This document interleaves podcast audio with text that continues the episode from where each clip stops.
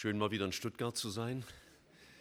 Ja, es war jetzt äh, eine lange Zeit, die ich äh, euch vermisst habe, aber das ist ja ein gutes Zeichen, wenn man einander vermisst. Ja, danke für all eure Gebete, auch in den vergangenen Wochen. Es waren sehr intensive Zeiten mit mancher, manchen Herausforderungen, aber äh, die Welt würde sagen, an den Herausforderungen wächst man, aber Christen sagen sowas nicht sondern die sagen höchstens, in den Herausforderungen lernen wir unsere Ohnmacht zu sehen und wie sehr wir auf Gott angewiesen sind und von ihm zu erwarten, dass er sich äh, unserer annimmt. Und das habe ich wirklich buchstäblich erfahren. Und ähm, ja, das ist gut. Danke für eure Gebete. Wir wollen gemeinsam, es war schon angedeutet, im Buch Daniel weiterlesen.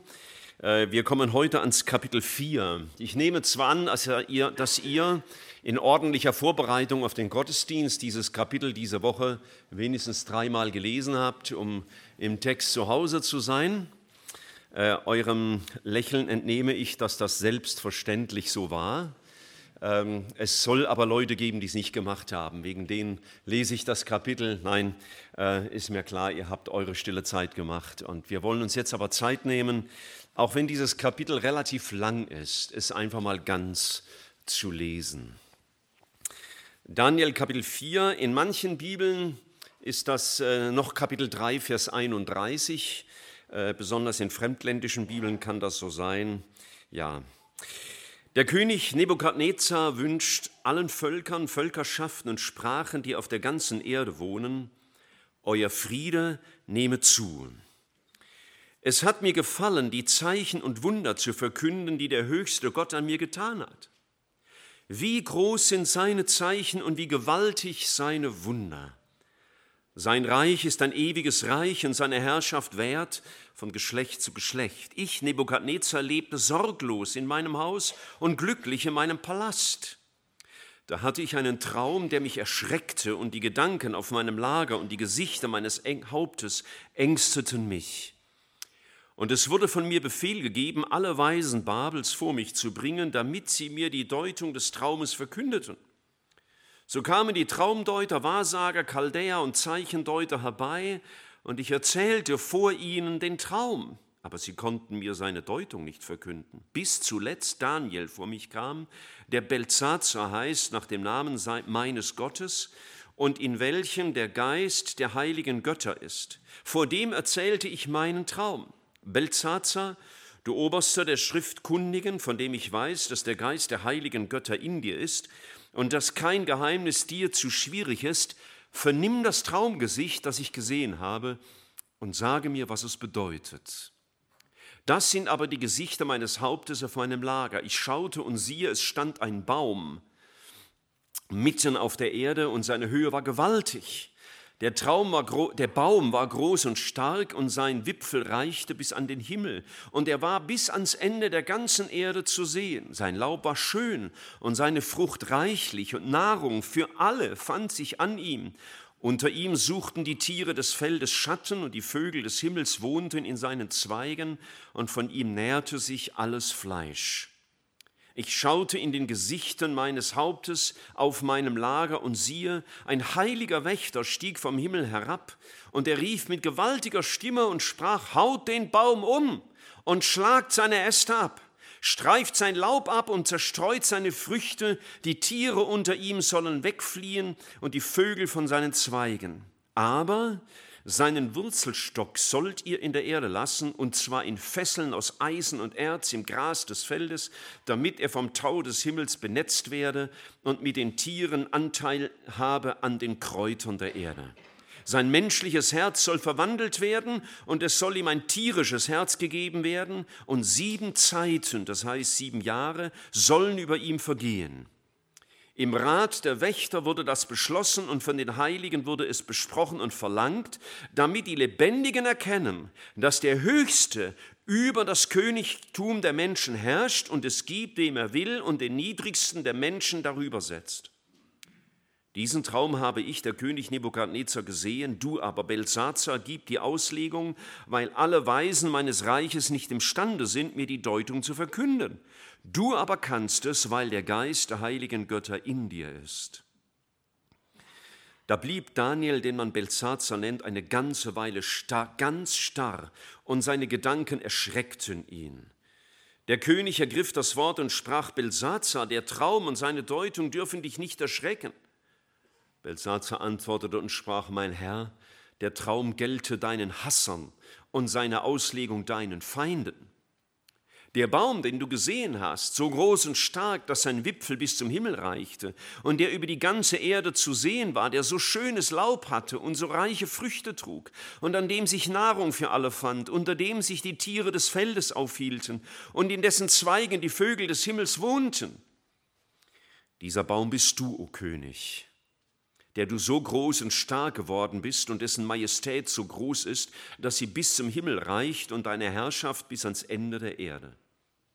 Dass aber der König einen heiligen Wächter vom Himmel herabsteigen sah und sagen hörte, haut den Baum um und verderbt ihn, aber seinen Wurzelstock lasst in der Erde, und zwar in Fesseln von Eisen und Erz im Gras des Feldes, dass er vom Tau des Himmels benetzt werde und seinen Anteil habe mit den Tieren des Feldes, bis sieben Zeiten über ihm vergangen sind, das hat der König folgende Bedeutung, und dies ist der Beschluss des Höchsten, der über meinen Herrn, den König, ergangen ist.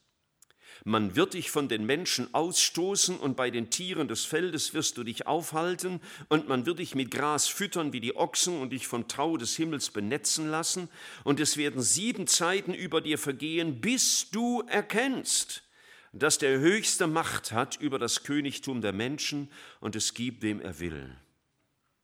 Weil aber davon die Rede war, man solle den Wurzelstock des Baumes belassen, so wird auch dir dein Königtum wieder zuteil werden, sobald du erkennen wirst, dass der Himmel herrscht. Darum, o König, lass dir meinen Rat gefallen und brich mit deinen Sünden durch Gerechtigkeit und mit deinen Missetaten durch Barmherzigkeit gegen Elende, wenn dein Wohlergehen dauerhaft sein soll. Dies alles ist über den König Nebukadnezar gekommen, zwölf Monate später nämlich, erging er sich auf seinem königlichen Palast in Babel. Da begann der König und sprach, ist das nicht das große Babel, das ich mir erbaut habe zur königlichen Residenz mit meiner gewaltigen Macht und zu Ehren meiner Majestät? Noch war das Wort im Mund des Königs. Da erklang eine Stimme vom Himmel herab, dir wird gesagt, König Nebukadnezar, das Königreich ist von dir genommen und man wird dich von den Menschen verstoßen und du sollst dich bei den Tieren des Feldes aufhalten. Mit Gras wird man dich füttern wie die Ochsen und sieben Zeiten sollen über dir vergehen, bis du erkennst, dass der Höchste Macht hat über das Königtum der Menschen und es gibt, wem er will. Im selben Augenblick erfüllte sich das Wort an Nebukadnezar. Er wurde von den Menschen ausgestoßen, fraß Gras wie ein Ochse und sein Leib wurde vom Tau des Himmels benetzt, bis sein Haar so lang wurde wie Adlerfedern und seine Nägel wie Vogelkrallen. Aber nach Verlauf der Zeit hob ich Nebukadnezar meine Augen zum Himmel empor und mein Verstand kehrte zu mir zurück. Da lobte ich den Höchsten und pries und verherrlichte den, der ewig lebt, dessen Herrschaft eine ewige Herrschaft ist und dessen Reich von Geschlecht zu Geschlecht währt, gegen welchen alle, die auf Erden wohnen, wie nichts zu rechnen sind. Er verfährt mit dem Heer des Himmels und mit denen, die auf Erden wohnen, wie er will und es gibt niemand, der seine Hand wehren oder zu ihm sagen dürfte, was machst du? Zur selben Zeit kam mir mein Verstand zurück und mit der Ehre, mit der Ehre meines Königtums kehrte auch meine Herrlichkeit und mein Glanz zurück. Meine Räte und meine Großen suchten mich auf und ich wurde wieder über mein Königtum gesetzt und erhielt noch größere Macht. Nun lobe und erhebe und verherrliche ich Nebukadnezar, den König des Himmels, denn all sein Tun ist richtig und seine Wege sind gerecht. Wer aber hochmütig wandelt, den kann er demütigen. Geschichten im Alten Testament sind nicht einfach aufgeschrieben, dass wir eine nette Geschichte hören. Oder gar den Kopf schütteln über solch arrogante Schnösel wie diesen Nebukadnezar. Sondern der Paulus schreibt das im 1. Korintherbrief, Kapitel 10, sie sind geschrieben uns zum Zeugnis, dass wir etwas lernen. Gott redet über mein Herz und über dein Herz. Auch an diesem schockierenden Beispiel von Nebukadnezar. Du denkst vielleicht, na, so arrogant bin ich doch nicht wie Nebukadnezar. Naja, das äh, wäre ja auch sehr verwunderlich. Denn du hast nicht die Größe und die Macht und den Einfluss und die Möglichkeiten, die ein Nebukadnezar hatte. Vor dir werden sich nicht jeden Tag Zehntausende niederneigen zu deinen Füßen und schweigen, wenn du sprichst. Und deswegen kann das auch nicht so gewichtig sein, was wir tun, aber unser Herz kann genauso arrogant und hochmütig und stolz sein wie das Herz von Nebukadnezar. Gott war ihm ja mehrfach begegnet. Und ihr habt das in den letzten Sonntagen sicherlich sehr nahe ge gebracht bekommen. Und ich erlaube mir dennoch eine kleine Zusammenfassung, um dann in den Zielgedanken einzumünden. Im Kapitel 1 hatten wir gehört, dass dieser stolze Herrscher der damaligen Weltmacht erkennen musste, dass seine Erkenntnis und die Erkenntnis all seiner besten, brillantesten Köpfe den Besten des höchsten Gottes unterlegen war. Ausgerechnet der Gott der Weggeführten aus Babel, das war eigentlich eine, ein Wort der Erniedrigung. Ausgerechnet einer von den weggeführten Sklaven war all seinen Dienern an Brillanz und Geisteseinsicht überlegen. Es muss beeindruckend für ihn gewesen sein, wenn er sagen musste oder feststellen musste, wie es in Kapitel 1, Vers 20 steht, dass er sie, Daniel und seine Freunde, zehnmal besser fand als alle Traumdeuter und Wahrsager, die er in seinem ganzen Reich hatte. Nebukadnezar begegnete in Daniel und seinen Freunden also einem höheren, einem größeren. Aber er war so arrogant, dass dieser große Gott ihm dienen musste mit seinen Dienern. Denn in Kapitel 1, Vers 19 haben wir gelesen am Ende des Verses, sie traten in den Dienst des Königs. Er machte sich also diesen Gott zu Nutze. Welcher Stolz! Wenn wir uns Gott zunutze machen wollen. Welcher Stolz, wenn Gott uns dienen muss, unserem Glück, wenn er gnädig unsere Gebete erhören darf und tun darf, was uns gefällt. Merken wir, diese Arroganz ist nicht weit weg von uns, auch wenn unser Maßstab viel kleiner ist. Welcher Stolz des Nebukadnezar. Nun gut, Gott ließ das ungeahndet. Ihr habt dann das Kapitel 2 miteinander betrachtet, wo Daniel dem König sagt im Vers 28, es gibt einen Gott im Himmel, der Geheimnisse offenbaren kann. Der kann das. Und im Vers 29 sagt Daniel, dir, o König, stiegen auf deinem Lager Gedanken darüber auf, was nach diesem geschehen werde, und da hat dir der, welcher die Geheimnisse offenbart, mitgeteilt, was geschehen wird. Gott hat also durch Daniel demonstriert, was Demut heißt. Er sagt nicht, ich kann dir das offenbaren, sondern er sagt, der Herr kann das nur. Nebukadnezar redet ja immer von sich und seinem Können. Und Daniel sagt, der Herr kann. Und Gott zeigt durch Nebukadnezar ihm seine Grenzen auf. Er sagt im Vers 38, überall wo Menschen wohnen, Tiere des Feldes und Vögel des Himmels, hat er sie in deiner Hand gegeben und er hat dich zum Herrscher über alle gemacht. Du, Nebukadnezar, dir ist nur etwas gegeben, du bist nur gemacht, du bist nichts aus dir selbst. Und er sagt im Voraus, Vers 44, dass alle Weltmacht eines Tages vergehen wird, so stolz sie auch ist. In den Tagen jener Könige, er sagt, dass in Bezug auf die Endzeit wird der Gott des Himmels ein Königreich aufrichten, das in Ewigkeit nicht untergehen wird. Und es wird alle jene Königreiche zermalmen und mit ihnen ein Ende machen. Und Nebukadnezar reagiert zum ersten Mal. Vers 46, da fiel Nebukadnezar auf sein Angesicht und verneigte sich tief vor wem? Vor Daniel. Und sagt, euer Gott, also nicht mein Gott, nicht der, vor dem ich mich neige, euer Gott, der ist groß. Das war ein gutes Glaubensbekenntnis. Aber wisst ihr, Bekenntnis ist noch keine Bekehrung. Es gibt viele Menschen, die sitzen in Gemeinden und bekennen, was sie glauben. Sie sagen, was sie glauben. Aber das heißt noch nicht, dass ihr Herz bekehrt ist. Wissen ist noch keine geistliche Erkenntnis. Und es ist sicherlich auch ein, ein Thema Gottes in unserem Leben, dass er uns anspricht, wo unser Bekenntnis vielleicht messerscharf ist und unser Wissen groß. Aber ist unser Herz ihm ausgeliefert? Sind wir wirklich zu ihm, her, zu ihm hin bekehrt?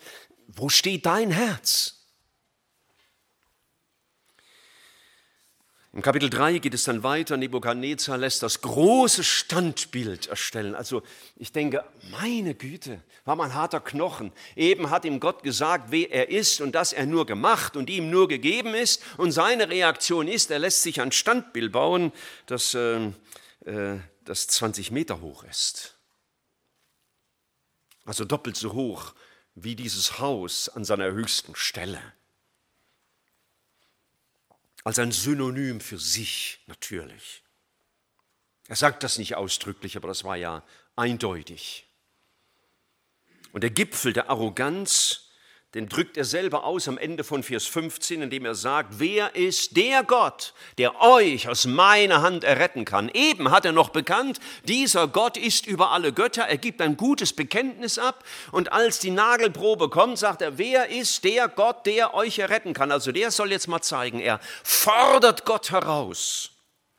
Welch ein Stolz.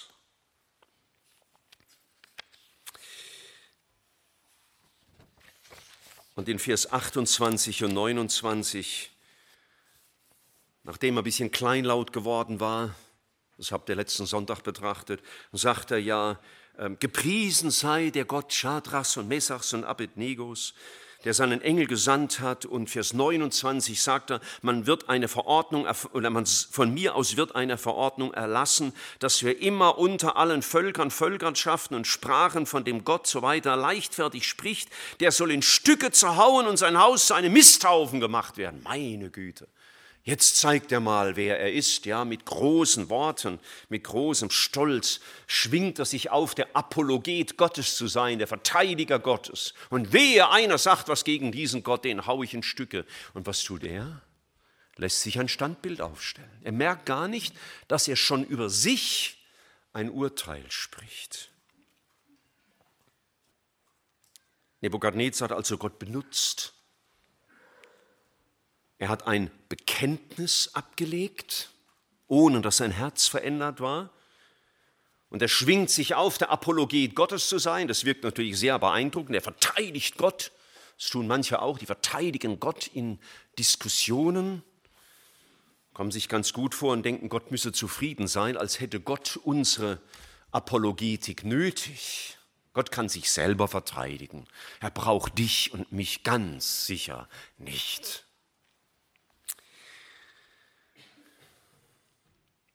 Jesus hat einmal gesagt, wem viel gegeben ist, von dem wird viel gefordert. Und Nebukadnezar hat viel erkannt. Und ich und du, wir haben auch viel erkannt. Und daran misst Gott uns. Viel erkennen und Wissen und Tradition und Familien und Gemeindeleben ist gut, aber die Frage, die mich immer wieder beschäftigt, ist mein Herz zerbrochen vor diesem Gott? Fürchten wir diesen Herrn? In seiner Heiligkeit? Hat er den Totalanspruch an mein Herz? Das sind Fragen, die entstehen, wenn wir das, die Geschichte von Nebukadnezar lesen. Und nun kommt Kapitel 4 und Gott legt nochmal eins obendrauf. Man sagt so, die Einschläge kommen immer näher. Und so war es bei Nebukadnezar auch. Und wir haben gelesen im Vers 19, dieser Baum, der da abgehauen wird, bist du, König Nebukadnezar. Es stand schon mal ein Prophet vor einem König und sagte, du bist der Mann. Und das war König David, dem der, der Prophet sagen musste, dass er im Ehebruch ein Kind gezeugt hätte und jemand umgebracht hat. Und ähm, ja, und dieser König, der David, dem der Prophet sagte, du bist der Mann, der demütigt sich vor Gott. Der sagt, ja, ich habe gesündigt. Ja, ich habe Gottes Gericht verdient. Und der das Gericht Gottes annimmt, das war David, nicht so Nebukadnezar. Seine dominierende Sünde war der Hochmut, die Arroganz, die Überheblichkeit, das Machtstreben. Trotz aller Offenbarung Gottes war sein Herz nicht zerbrochen. Und das ging ja über Jahre. Es waren außergewöhnliche Offenbarungen Gottes. Und die Welt sagt schon, wer nicht hören will, haben wir alle von unseren Eltern mal gehört, ne? der muss fühlen. Das ging bei ihm auch so. Er musste lernen, was er ganz am Schluss sagen wird. Vers 34b, wer hochmütig wandelt, den kann er demütigen. Denn Stolz ist die Ursünde des Menschen. Das Ich will des Menschen, das sich Gott entgegenstellt, das ist die Ursünde. Und die sehen wir hier bei Nebukadnezar so bildhaft. Und Nebukadnezar hört die Auslegung. Er schildert das ja. Gell? Er ruft den Daniel und er legt ihm den Traum aus und er hört das alles. Er hört, ähm, wie ihm gesagt wird, also demütige dich, Vers 24, brich mit deinen Sünden, dass du erkennst, dass der Höchste Macht hat. Nebukadnezar, geh das endlich in deinen Kopf. Er zittert noch vor seinem eigenen Traum. Und der, der Daniel, den er selber Belsazar nennt, der, der, der muss ihm das sagen. Hör mal, du wirst untergehen.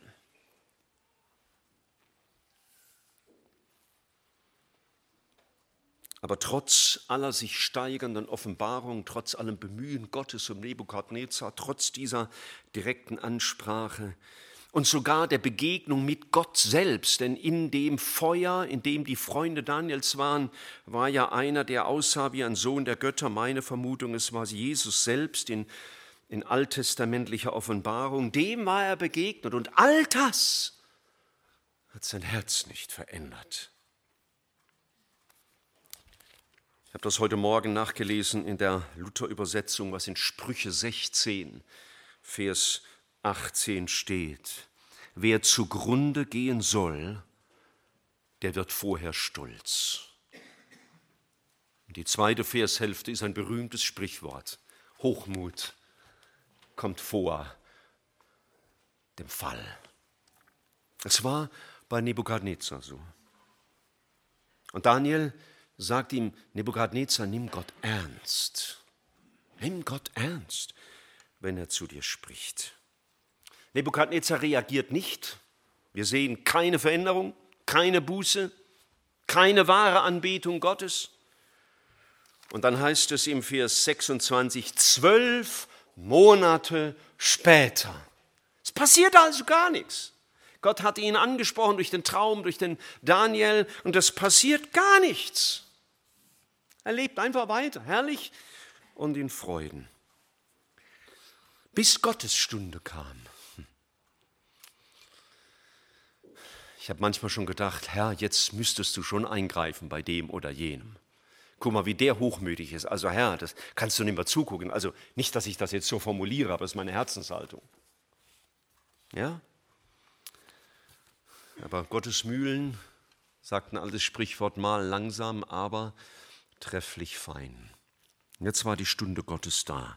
Weißt du, Gott ist manchmal unglaublich geduldig mit mir und mit dir. Aber Gottes Geduld kann uns auch in falsche Sicherheit wiegen. Sagen, ist ja alles klar, läuft ja, passt ja. Hab mich wieder rausgezogen, wie Don Quixote an den eigenen Haaren aus dem Schlamm.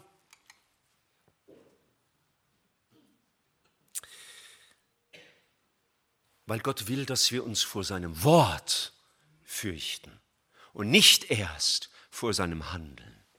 Gott will, dass wir sein Reden ernst nehmen und nicht erst dann, wenn er uns züchtigt.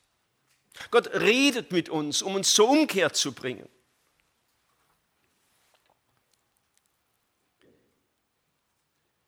Und dann stritt dieser Nebukadnezar auf und äh, sehr scheußlich sagen wir, was der da sagt. Ist das nicht die große, das große Babel, das ich mir erbaut habe, zur königlichen Residenz, mit meiner gewaltigen Macht, zu Ehren meiner Herrlichkeit? Boah, da wird es einem schlecht, oder? Wenn man sowas liest. Ich bin groß und größer. Übertragen wir es mal auf uns. Ich bin fromm und frömmer wie die anderen. Ich bin schön und schöner wie die anderen. Ich bin begabt und begabter wie die anderen. Ich bin erfolgreich und erfolgreicher wie die anderen. Alles läuft gut, Job, Geld, Familie, Gemeindeengagement, Stellung vor den anderen, alles gut. Bitte, denk jetzt nicht an irgendjemand, wo du sagst, oh, das sollte der mal hören, hoffentlich hört er jetzt richtig gut zu. Die Predigt ist nur für mich da, beziehungsweise für dich, sonst für niemand eine königliche Residenz. Für mich, mein Wille, meine Ziele, meine Träume, meine Macht, mein Wissen, mein Können, mein Haben, mein Sein, habe alles im Griff. Vielleicht schauen wir herab auf andere, rechtfertigen uns, wenn wir kritisiert werden und schieben die Schuld dort zurück, wo das schlechte Gewissen herkommt, verurteilen andere. Die Bibel nennt das im Alten Testament die Höhen ja, Im Alten Testament, da haben die, die Juden in ihrer Zeit der Untreue, anstatt dass sie nach Jerusalem gingen, um dort anzubeten, überall auf Hügeln Anbetungsstätten geschaffen, haben einen eine Alternative geschaffen nach ihrem eigenen Willen. Und, und im Psalm 78, im Vers 58, sagt Gott einmal dazu, äh, Psalm 78, 58, und sie reizten ihn zum Zorn durch ihre Höhen und zur Eifersucht durch ihre Götzenbilder. Sie bauten sich Höhen, anstatt auf den Hügel zu schauen, wo Gott wohnte. Nebukadnezar gesteht noch keine Schuld ein. Schon mein Repertoire an Stolz und deines ist ebenso vielfältig wie skurril und lächerlich und abstoßend. Und selbst wenn wir glauben, wir hätten nichts mehr, auf das wir stolz sein könnten, kann unser Herz doch ohne Kapitulation vor Gott bleiben und ohne völlige Hingabe an ihn. Wie viele Kinder waren stolz schon gegenüber ihren Eltern und Ehepartner übereinander. Haben wir uns auch schon erhoben über andere Gemeinden? Warst du auch schon stolz auf geistliche Erfolge? Das ist das ziemlich widerlichste, was es gibt. Sie erhoben über Ärmere oder über Alte. Manche sind stolz gegenüber den Gemeindeältesten, weil sie denken, sie wären ja die mit der wahren Erkenntnis. Stolz gegenüber Chefs oder wie zieht man oft über Politiker her, die Gott zu unserer Regierung gegeben hat? Statt dass wir dem anderen sagen, verzeih mir, diskutieren wir so lange rum, bis der andere sagen muss, dass seine Schuld doch größer ist wie unsere. Wie oft ziehen wir uns gekränkt zurück und reden nichts mehr? Alles stolz. Abscheulicher, lächerlicher Stolz. Und dann kam Gottes Stunde der Züchtigung. Wisst ihr, ich habe mit diesem Vers 27 eine ganz besondere persönliche Geschichte. Ich habe das auch schon mal dann wann erzählt, aber ich erzähle es euch gerne nochmal im Zusammenhang dieses Verses. Ich hatte einen Ruf Gottes in seinen Dienst gehabt. Ich wusste mit 17 Jahren, Gott will mich in diesem Dienst haben. Aber ich begann dann berufliche Karriere zu machen. Das hat mir gefallen und ich wurde unterstützt von anderen. Und ja, ich sollte nur neben meinem Beruf dem Herrn dienen. Und das ist wunderbar, wenn das Geschwister tun. Aber für mich war die Berufung Gottes eine andere. Aber die Karriere gefiel mir besser. Und dann griff Gott ein. Ich habe einen schweren Fehler gemacht und ich habe meinen Arbeitsplatz verloren. Und ich war total zerbrochen. Ich hatte aber noch nicht verstanden, Weswegen? Ich weiß es noch sehr genau, ich habe elf Monate gebetet, Herr, warum? Warum ist das geschehen? Also fast so lang, wie Nebukadnezar, bei dem hat es zwölf Monate gedauert, bis er äh, mal zusammen, also äh, die, die, äh, die Geschichte da ihren Lauf nahm. Bei mir waren es elf Monate. Und eines Morgens in meiner stillen Zeit habe ich 4,27 gelesen, von Daniel 4. Das ist das große Babel, das ich mir erbaut habe zur königlichen Residenz mit meiner gewaltigen Macht und zu Ehren meiner Majestät. Ich war kein König, ich war nur Sparkassenfilialleiter. Aber ich hatte mir meine Karriere ausgedacht und dem Willen Gottes widerstrebt, mit meinem Stolz, mit meiner Selbstverwirklichung. Und da musste Gott reagieren. Er hat lange gewartet, lange. Dann griff er ein und dann hat er mich noch mal lange warten lassen. Elf Monate. Und ich kann euch sagen, ich werde diese Stunde in meinem Leben niemals vergessen, als ich da vor Gott kniete. Mir hat es buchstäblich die Nackenhaare aufgestellt in der Furcht Gottes und ich habe begriffen, wie ich Gott herausgefordert hatte. Gott ist stolz, äh, nein, mein Stolz vor Gott. Schlimm für ihn. Ja, manchmal tut Gott das. Manchmal demütigt Gott in seinem Zorn unseren Demut, unseren, demütigt unseren Stolz, um uns zur Demut zu erziehen. Er lässt Misserfolge zu, unerklärliche Fehler, die uns passieren, wie mir, wo wir jämmerlich versagen, vielleicht auch in unserem Job. Manchmal demütigt Gott durch Krankheit oder auch durch eine psychische Not. Und wir suchen überall Auswege. Bitte nicht jedes Mal, wenn dir Pech widerfährt oder du was falsch machst oder du krank wirst, ist das ein Reden des Zornes Gottes über deinen Hochmut. Das will ich schon deutlich sagen, aber Gott kann solche Dinge benutzen. Das ist nun mal Gegenstand dieses Kapitels. Und wir oft sagen, ja, ich habe halt Pech gehabt oder der und der war schuld, Verkettung unglücklicher Umstände und haben wir so tolle Sätze, statt sich vor Gott zu demütigen. Und das muss nicht gleich der Verlust der Geistesfähigkeiten oder eines Königreiches sein. Es kann die kleine Demütigung eines verbrannten Kuchens sein oder einer misslungenen Predigt. Oder nach fünf in Mathe, wo du gedacht hast, die zwei habe ich schon ganz sicher im Sack.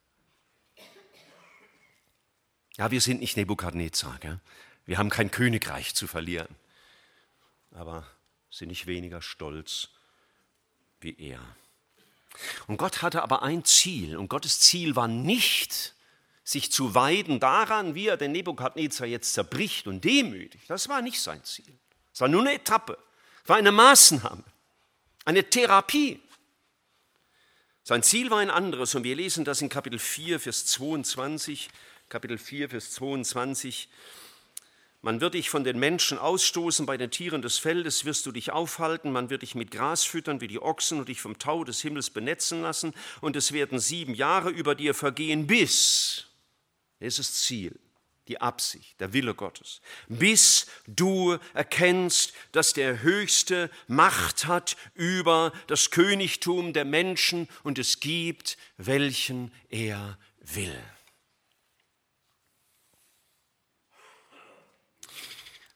Nebukadnezar sollte etwas lernen. Er sollte geistliche Erkenntnis bekommen. Er sollte verstehen, wer er in den Augen Gottes ist und wer dieser Gott ist. Das war Gottes Anliegen. Und das sollte kein abstrakter Denkakt werden, sodass er wieder eine neue Confessio ablegt, also ein neues, ein neues Bekenntnis. Nein, er sollte in seiner ganzen Person zur Umkehr kommen. Er sollte praktisch umsetzen, was er theoretisch bekannt hat und sollte handeln entsprechend seiner Erkenntnis. Er sollte Gott anerkennen als den Herrn. Er sollte lernen, ihn zu fürchten und sich ihm hinzugeben. Er sollte begreifen, Gottes Erkenntnis und eine entsprechende Lebensführung gehören untrennbar zusammen. Er sollte lernen, dass man Lob wohl annehmen darf, aber es als Material verwenden sollte, um Gott zu verherrlichen und das nicht auf unser Konto buchen. Ich weiß nicht, wie groß dein Konto ist. Ich hoffe, dieses Konto ist bei dir immer auf Null. Ja, du bekommst Lob und Erfolg und Anerkennung, du gibst es gleich weiter an den, dem es gebührt. Dieses Konto wünsche ich mir, soll immer auf Null sein bei mir. Solltet ihr bei mir mal sehen, dass bei mir noch was auf diesem Konto ist, dann äh, schenkt mir ein Überweisungsformular zur Erinnerung, wo das hin muss. Geschwister, es ist eine brutal ernste Geschichte, der ich überhaupt nichts an Schärfe nehmen möchte. Fordern wir Gottes Zorn nicht heraus durch unseren Stolz, unsere Ignoranz. Fordern wir Gott nicht heraus durch unsere Selbstzufriedenheit oder die Weigerung, Buße zu tun, wo er uns anspricht. Fordere Gottes Zorn nicht heraus, indem du die Schuld abwälzt auf andere. Fordere Gott nicht, Gottes Zorn nicht heraus, indem du harte Urteile über andere sprichst, anstatt über dich selbst. Vielleicht müssten wir manche Not in unserem Leben einmal neu überdenken und Gott bitten, Herr, lass mich verstehen. Was hast du mir zu sagen? Ich hoffe, du brauchst nicht elf Monate dafür, bis du begreifst, was Gott dir zu sagen hat. Nebukadnezar wurde gestraft durch eine schwere Krankheit, eine Geisteskrankheit. Er wurde buchstäblich verrückt, hat sich benommen wie ein Tier.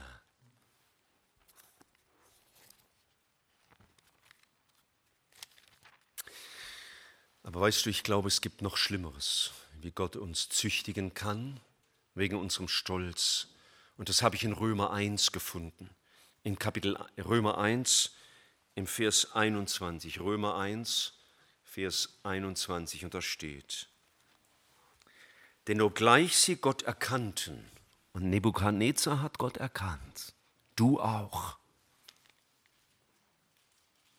haben sie ihn doch nicht als Gott geehrt und ihm gedankt. Gott nicht so verehrt, wie es seiner würdig wäre. Und was war die Folge? Sie sind in ihren Gedanken in nichtigen Wahn verfallen und ihr unverständiges Herz wurde verfinstert. Es kann sein, dass du bei voller Geistesstärke bleibst. Dein Kopf funktioniert immer noch brillant, aber dein Herz wird finster in Bezug auf die Erkenntnis Gottes. Und das wäre das Schlimmste, was Gott geben kann. Wenn wir dann gar nicht mehr merken, in welchem Zustand wir sind und gar nicht mehr hören, was Gott sagt. In weltlichen Romanen hat man oft, auch nicht immer, also ich kenne mich da nicht so aus, aber ein bisschen was weiß man ja, gibt es oft ein Happy End. Bei Gott nicht immer. Bei Gott nicht immer. Es gibt nicht immer ein Happy End bei Gott. Hier schon, in unserer Geschichte. Denn Gottes Ziel war, sich über Nebukadnezar zu erbarmen. Er hat ihn gezüchtigt mit dem Ziel der Umkehr. Er hat ihn gedemütigt, damit er Buße tut vor Gott und ihm die Ehre gibt. Sein Gottes Ziel war, wie wir es im Vers 22 und im Vers 23 lesen können, dass Nebukadnezar erkennt, ihm das Herz geöffnet wird. Im Psalm 119 sagt der Psalmist einmal, du hast mich treulich gedemütigt. Es ist Gottes Treue, wenn er uns demütigt. Kein Unfall, ist kein Zornausbruch Gottes, sondern ein Zeichen von Gottes Treue, der uns davor bewahren will, in die Irre zu gehen. Er sagt uns im Hebräer 12, ab Vers 5, diese bekannten Sätze, Hebräer 12, ab Vers 5, mein Sohn, achte nicht gering die Züchtigung des Herrn und verzage nicht, wenn du von ihm zurechtgewiesen wirst, denn wen der Herr lieb hat, den züchtigt er und er schlägt jeden Sohn, den er annimmt. Wenn ihr Züchtigung erduldet, wenn ihr Demütigung erduldet, wenn Gott zerbrechen muss, wenn Gott in, Gott in Not führen muss, wegen unserem stolzen Herzen, so behandelt euch ja Gott als Söhne. Das ist der große Trost unseres Herrn. In den, in den demütigendsten und schmerzhaftesten Züchtigungen, die ich von Gott erlebt habe, und davon gab es einige, habe ich mich manchmal gefühlt, als hätte Gott mich auf den Misthaufen geworfen, wie es hier bei Nebukadnezar heißt. Aber es war nicht so. Gott hat mich immer als seinen Sohn behandelt, in seiner Liebe und Barmherzigkeit. Aber er konnte mir den Schmerz nicht ersparen, die Demütigung nicht zersparen, ersparen, den Zerbruch nicht ersparen. Gott muss uns aus unserem Himmel holen, wo wir uns verherrlichen, um uns in seinen Himmel zu führen, wo er verherrlicht wird und er groß gemacht wird. Er muss uns demütigen vor seiner Allmacht und seiner souveränen Herrschaft, denn er sagt in Jesaja 42, Vers 8, ich werde meine Ehre keinem anderen geben. Dir auch nicht, mir auch nicht, keinem. Ich werde das nicht. Gott ist eifersüchtig in Bezug auf seine Ehre. Nebenbei bedenke, der größte Stress, die größte Ursache für Unruhe ist, wenn wir Gott nicht Herr sein lassen, sondern eine Rolle spielen, die wesentlich zu groß für uns ist. Unser Stolz, unser Selbstvertrauen ist der größte Stressfaktor, den es gibt. Nicht der Job, nicht dein Chef, sondern unsere Selbstüberschätzung. Da muss Gott demütigen, dass wir lernen, uns auf seine Kraft zu verlassen.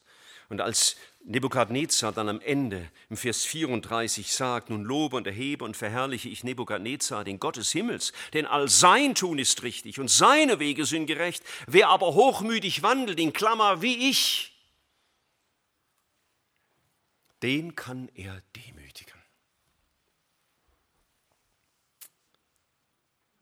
Das nennt man im Neuen Testament Bekehrung, wo ein Mensch sich demütigt vor seinem Gott. Und Geschwister, in dir, der Hinsicht habe ich Bekehrung immer wieder mal nötig, umzukehren. Und du wahrscheinlich auch von unseren Wegen der Selbstüberschätzung und Selbsterhöhung und Arroganz und unserem Stolz, um uns zu, zu beugen vor unserem Gott. Von ihm heißt es mal im 1. Petrusbrief, Kapitel 5, Vers 6, so demütigt euch nun unter die gewaltige Hand Gottes, damit er euch erhöhe zu seiner Zeit. Mögen wir gesegnet sein wie Hiob, der sagt, ich habe große Worte gesprochen und jetzt will ich meine Hand auf den Mund legen, denn ich habe von Dingen geredet, von denen ich keine Ahnung habe. Ich hatte mit meinen Ohren von dir gehört, aber jetzt haben meine Augen dich gesehen. Demütigung Gottes ist eine Etappe, ein Mittel zum Zweck, aber nicht das Ziel als solches. Wer sich demütigt vor Gott, der lebt in wahrem Selbstwert, in wahrem Selbstbewusstsein. Nichts verzerrt unser Menschsein so sehr wie unser Stolz. Nichts verzerrt unseren Dienst für ihn so sehr wie unsere Selbstüberzeugung. Nichts schädigt unsere Ehen so sehr wie unser Stolz, der nicht den ersten Schritt tun will auf den anderen zu. Mein Herz ist stolz, das ist sein Grundbefund. Und ich habe leider für dich keine bessere Nachrichten. Dein Herz ist genauso stolz wie meines. Aber wir haben einen Heiland, der von sich mit Recht gesagt hat, ich bin sanftmütig und von Herzen demütig. Das ist meine Rettung. Wenn es ihn nicht gäbe, wer sollte mich retten von dem Grundbefund meines Herzens? Und ich hoffe, dass ihr, ich komme bei den Jahreslosungen immer ein bisschen durcheinander, aber ich glaube, es doch dieses Jahr die Jahreslosung aus Ezekiel 36, wenn ich mich noch recht entsinne. Ja? Darf ich das zum Schluss noch lesen? Das haben wir ganz am Anfang des Jahres gelesen. Ezekiel 36, Vers 25, in Bezug auf meinen Stolz und deinen Stolz, den wir manchmal erkennen und manchmal im Stolz nicht erkennen. Vor lauter Stolz erkennen wir unseren Stolz nicht. Ja? Vor lauter Bäumen sieht man den Wald nicht. Und dann erkennen wir manchmal unseren Stolz und denken, oh Herr, wer wird mich erlösen von dem Leib dieses Todes, von meiner Arroganz, von meiner Überheblichkeit, von meiner Selbstsicherheit, von meiner X und Y. Schau, da steht's. Vers 25, Hesekiel 36, Vers 25. Ich will reines Wasser über euch sprengen und ihr werdet rein sein. Gott vergibt. Wann immer du zu ihm kommst, sagst, Herr, schau, wie sich mein Stolz wieder gezeigt hat. Letzte Woche habe ich ihm einen Kopf abgeschlagen, wie bei der Hydra, und zwei neue Köpfe sind sichtbar geworden. Bekenn dir meinen Stolz. Ich will, ich will euch reines Wasser über euch sprengen, ihr werdet rein sein. Von all eurer Unreinheit, von all euren Götzen will ich euch reinigen. Oh, und der größte Götze, denn der Mensch hat, ist sein eigenes Ich, sein Stolz, der größte Götze. Und ich will euch ein neues Herz geben. Oh, es ist Hoffnung da für mich, für dich auch. Es ist Hoffnung da für unser stolzes Herz. Ich will euch ein neues Herz geben. Und ich will einen neuen Geist in euer inneres Leben. Ich will eine neue Gesinnung in euer Herz legen. Ich kann euch eine demütige Gesinnung geben, sagt Gott. Wow, das ist Hoffnung für uns. Dass wir nicht untergehen müssen wie Nebukadnezar. Ich will das steinerne Herz, ja, knochenhart, steinhart gegenüber Gott, das steinerne Herz aus eurem Fleisch wegnehmen und euch ein fleischernes, ein empfindsames Herz geben. Und ich will meinen Geist in euer Inneres legen, seinen heiligen Geist der Demut, und werde bewirken, dass ihr in meinen Satzungen wandelt und meine Rechtsbestimmungen befolgt und tut. Das heißt, euch wahrhaft demütigt. Ich werde das bewirken. Geschwister, das ist Hoffnung. Wenn wir erschreckt vor unserem eigenen ähm, Bild gestanden haben in der Betrachtung von Nebukadnezar. Wir können uns nicht tief genug beugen. Und ich, ich wünsche dir das. Und ich wünsche es mir natürlich auch, dass Gott uns, uns in unserem Alltag immer wieder erinnert und uns zeigt, merkst du wieder dein Stolz?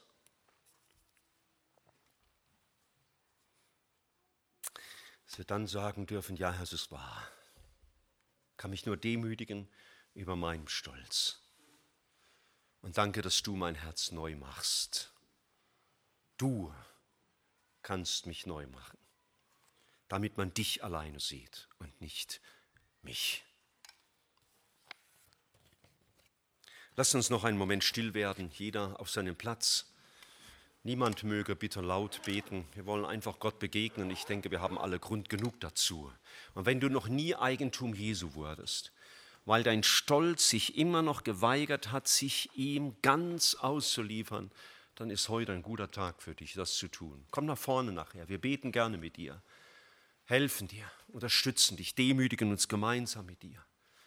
Und wo dein Stolz deine Familie kaputt macht, da geh nach Hause und bekenne es deiner Frau und deinen Kindern oder deinen Eltern oder deinen Mitbrüdern und Mitschwestern in der Gemeinde.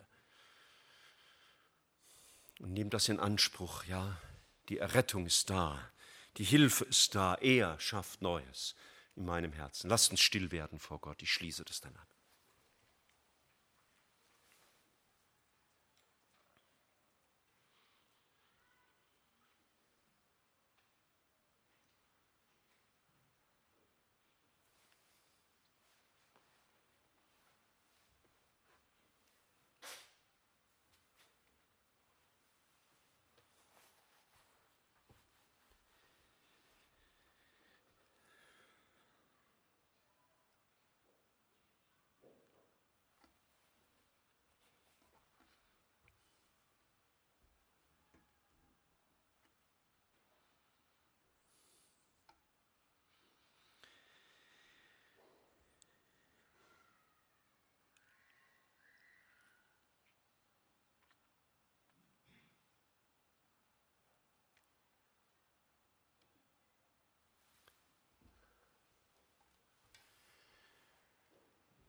Herr, wir wollen uns neigen vor dir, der du heilig bist und vollkommen, der Herr aller Herren, der König aller Könige. Herr, wir werden unser eigenes Herz immer nur ein Stück weit erkennen. Aber es ist sicher niemand hier, der sagen könnte, er hätte mit Nebukadnezar gar nichts gemein. Herr, unsere Herzen sind genauso arrogant wie seines, genauso stolz und selbstsicher wie seines. Herr, das mag sich sehr unterschiedlich ausdrücken. Aber Herr, es ist unser Herz, dein Wort sagt es. Nicht, was wir an Beurteilung verfassen über unser Herz ist wahr, sondern was du sagst. Hilf uns, Herr, dass wir uns in rechter Weise beugen können vor dir und auch vor Menschen. Wie es der Micha einmal gesagt hat, was du von uns verlangst, ist Gottes Wort halten und Liebe üben und demütig sein vor unserem Gott. Danke, dass du mit uns gehst in unseren Alltag und jeden dort ansprichst, wo er es nötig hat. Danke, dass aber dein Urteil über unseren Stolz nur ein Mittel zum Zweck ist. Danke, dass du gesagt hast, du willst reines Wasser über uns gießen, du willst vergeben. Und du willst uns das, Fleisch, das steinerne Herz wegnehmen, ein fleischendes geben. Du willst eine neue Gesinnung in uns pflanzen. Du willst durch deinen Heiligen Geist in uns Demut wirken. Herr, das können wir ja nicht. Wir könnten Demut spielen. Und dann wäre es ja nur eine neue Form des Stolzes noch ekelhafter wie zuvor. Herr, wir können nur bitten, gib uns ein neues Herz, das dich ehrt. Danke, dass du mit uns gehst und dass du uns erinnerst an dein Wort, dort wo es nötig ist. Wir danken dir. Amen.